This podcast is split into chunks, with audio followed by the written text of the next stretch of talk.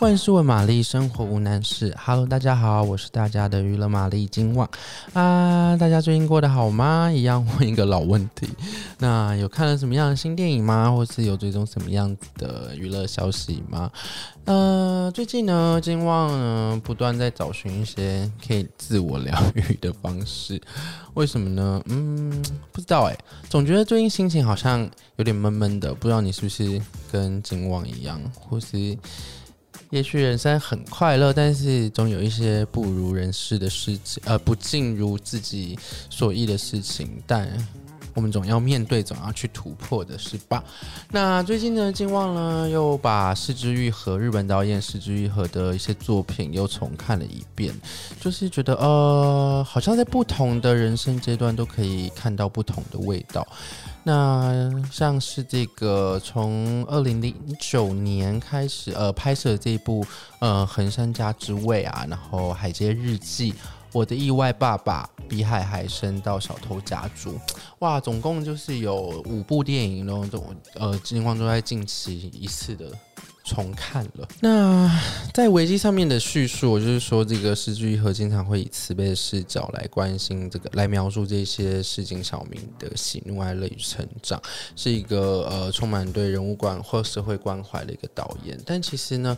呃，以金旺的角度来看呢，其实呃，尽管呢是玉和经常用比较温柔啊，或者是说一些不管在角色的呃塑造上啦，或者说在角色的对话上，尽管是。比较温柔的氛围，但其实其中呢，都有一两个带刺的凸点，就是这个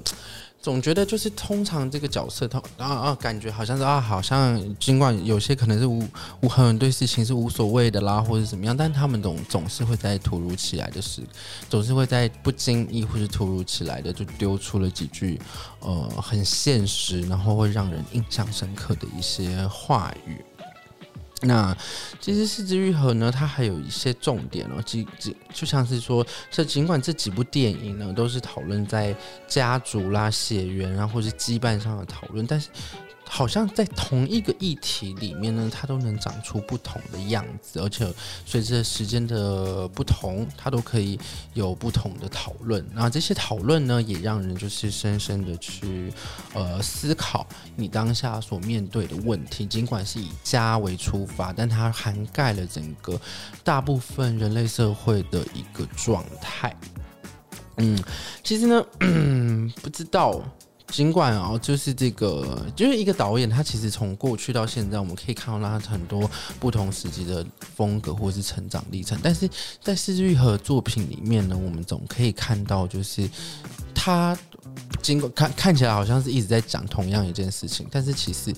所以他的作品都会随着这个时代的不同，然后去找到不同的说故事的方式。可能一部电影长达两个小时，然后大部分是对话，但你会觉得，嗯。怎么都可以在这对话里面，就是看到其他的一个风景，就是延伸出来的风景呢，总是就是很深刻的烙印在大家心中。那这些这些东西，他们也要强灌输给你，就是例如说有有些导演，或者有些在呃讨论家庭的这个作品里面，他可能会用一些比较渲染式的，嗯，可能讲严重一点，会是种比较洒狗血的方式吧。但其实是枝裕和不是这一路，他就是很多东西都是平平淡淡的，嗯，不管是在画面啦，或者甚至在音乐的选择上面，也不是这么的，呃，这催化你的情绪哈，很激情，会有一些什么冰冰冰冰的，呃，配乐产生。但是，大家他的配乐都很有效的为剧情带来转折，或是很有效的让整个呃作品充满了，呃，很高的能量跟很大的情绪。所以，其实，在看完他的每部作品中，你都会去。很好，好好的去思考，说它里面的议题，或者是里面的课题，或者是里面的反问，在你的人生中是不是也有这样子的想法跟经历？那尤其是因为是日本跟台湾的这个长期的接触，所以其实并不是那么难懂，就是说，呃。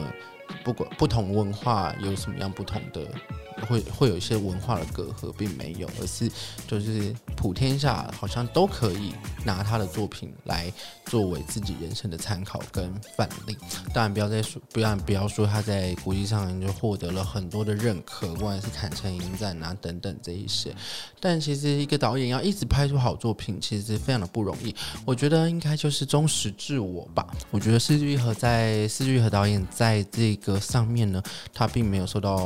呃。其他人对他的影响，而是呢，或者其他作品对他的影响，或许有，或许一开始的时候他在学习电影的这一块，电影员这一块时候会会有这个是受到某些影响，因为他自己也说过，受到侯导侯孝贤的影响也蛮深的。但是呢，他长出自己的模样，然后一直在这个路上所坚持，也是让人家看，让人看到，就是说对于创作这一块的热情，以及呃，